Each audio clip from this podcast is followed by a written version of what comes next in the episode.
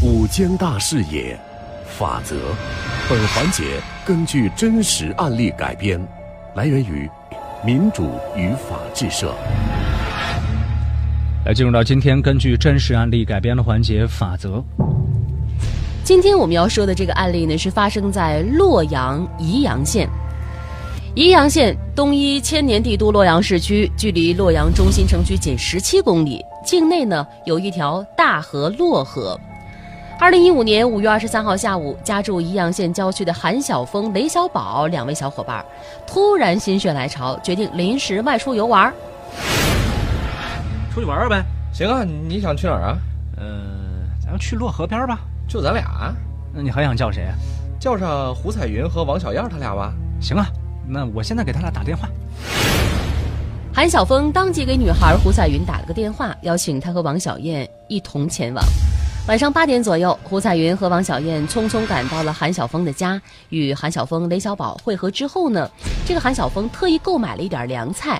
四个人分别骑着两辆摩托车前往同立桥南边的洛河边到达这个地方的时候啊，已经是晚间九点多了。到达滨河公园之后呢，胡彩云、王小燕又去购买了一些小吃和啤酒，然后一行四人就下到了洛河边欣赏美景、吃菜、喝酒。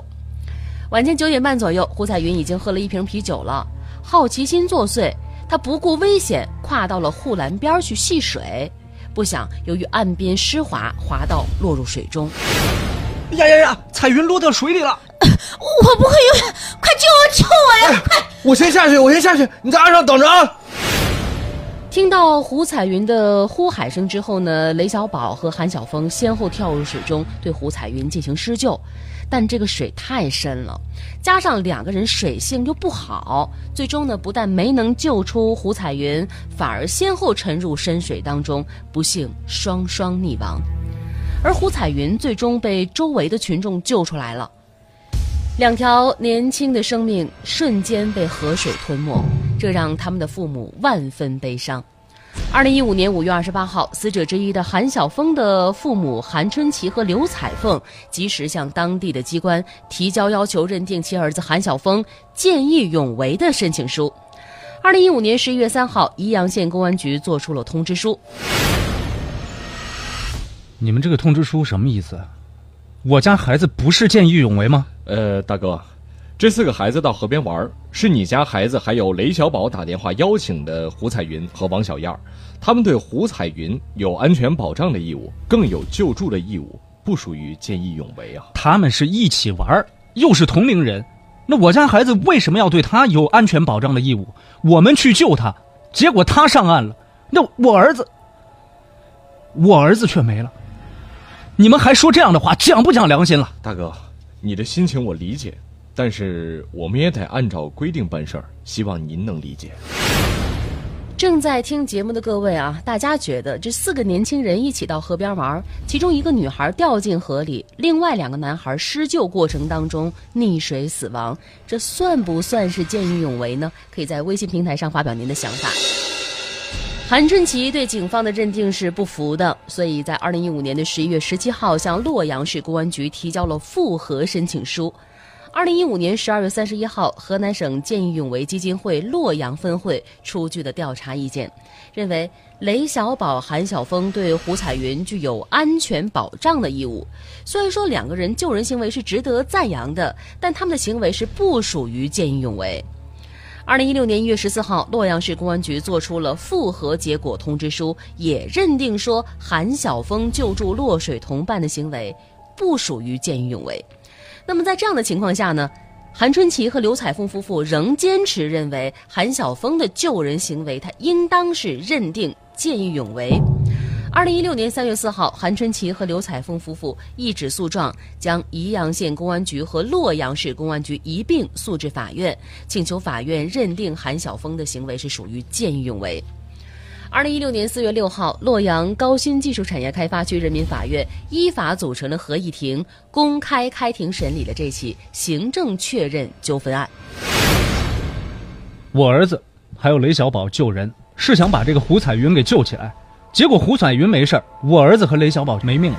那这不是见义勇为，这是什么？这四个孩子一起到河边玩，是韩晓峰组织的。雷小宝响应了，后来又邀请了胡彩云跟王小燕。组织者当然负有安全保障的义务。胡彩云当时喝了酒，执意要翻越河边的护栏，当时韩晓峰就应该拦住他，没有拦住落水，救人也是义务。那我儿子和雷小宝都是刚过十八岁，也没有任何的公职。他们在胡彩云落水之后，不顾自己的危险跳水救人，这怎么就不是见义勇为啊？韩晓峰、雷小宝、胡彩云还有王小燕四人的外出游玩活动，是由韩晓峰和雷小宝组织和发起的，活动的内容、地址也都是由韩晓峰和雷小宝安排决定的。依据我国侵权责任法第三十七条规定。在宾馆、商场、银行、车站、娱乐场所等公共场所或群众性活动的组织者，未尽到安全保障义务，造成他人损害的，应当承担侵权责任。这里的侵权责任呢，就是未尽到安全保障义务而引发的责任，这是我们不认定为见义勇为行为的主要原因。到底组织活动的韩晓峰有没有对胡彩云有这个安全保障义务呢？各位您怎么看呢？我们来了解一下法定义务。法律规定的义务啊，是指行为人与救助对象之间存在法律规定的救助责任。如果说行为人的行为客观上它产生了救助的效果，但是存在与救助对象的法律规定，那么这样的行为它不能够算为见义勇为。换句话来说，只有行为人负有法律规定的救助义务，才否定见义勇为的成立。所以，经过审慎的研究，二零一六年九月二十号，洛阳高新技术产业开发区人民法院对此案作出了一审判决。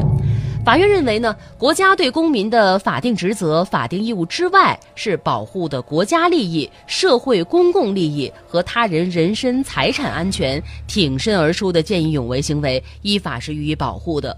本案当中呢，韩晓峰、雷小宝邀约的胡彩云、王小燕共同外出游玩。韩晓峰、雷小宝作为民间自发活动的组织者，不为牟利，且仅仅是进行组织的。那组织者在不存在故意或者是重大过失的情况下，只要是尽到适当的安全保障义务就可以了，不应该对民间自发活动的组织者应尽的安全保障义务要求过高。一审宣判。撤销被告宜阳县公安局作出的见义勇为行为调查结果告知书，以及被告洛阳市公安局作出的见义勇为行为复核结果的通知书，驳回原告韩春琪、刘彩凤其他的诉讼请求。宜阳县公安局和洛阳市公安局对于韩晓峰的行为没有认定为见义勇为，看来一审法院是不支持宜阳县公安局和洛阳市公安局的。在微信平台上面呢，也有朋友发来信息。小倩说，认为虽然是一起玩，但是救人应该还是见义勇为。包括微信上有朋友说，说组织和发起，如果组织和发起的话，那是不是也没有强制他去？如果这样的话，那救人是不是也不是义务呢？如果救人只是义务的话，那这件事儿是不是就有点可笑了？还有二零一七发来信息说，见义勇为应该是对陌生人发生危险。或者人身安全、生命受到严重威胁时挺身而出的一种英勇的施救行为，这才算作见义勇为。说这件事情可能应该不算作见义勇为，当然这些都是个人的观点。我们接着往下听。接到一审法院送达的判决书之后的宜阳县公安局和洛阳市公安局都表示不服，及时上诉到洛阳市中级人民法院。该院受理之后呢，依法组成了合议庭，公开开庭进行了审理。洛阳市中院经过审理查明的事实和一审法院查明的事实是一致的。据此，该院于二零一七年二月向外公布了本案的终审判决结果。二审人民法院同样认为，本案当中韩晓峰、雷小宝和胡彩云、王小燕只是结伴游玩，安全保障义务不能有过高的要求。所以说，宜阳县公安局和洛阳市公安局认定韩晓峰、雷小宝对胡彩云负有安全保障和救助义务的依据不足，对其作出的见义勇为行为调查结果通知应予撤销。暑期临近，溺水的事故呢也是高发期，所以各位朋友，尤其是各位家长朋友，一定要提高安全意识，教育孩子远离危险的水域。在本案当中呢，虽然法院支持韩晓峰的家属，认为韩晓峰的行为是见义勇为的行为，但是两个十八岁的男孩就这样没有了，他们的父母可以说是白发人送黑发人，这种痛苦。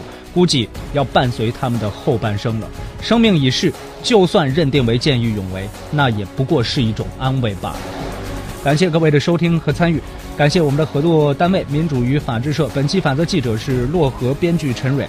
法则周一到周五直播十三点十五分。如果您想回听往期法则，可以下载蜻蜓 FM 搜索关键词“法则”就可以了。你也可以关注九一二的微信公众号“九一二声音工坊”，直接在线收听，或者加入法则的互动群。您可以发送关键词“表演”到九一二的微信平台上面，直接扫码进群。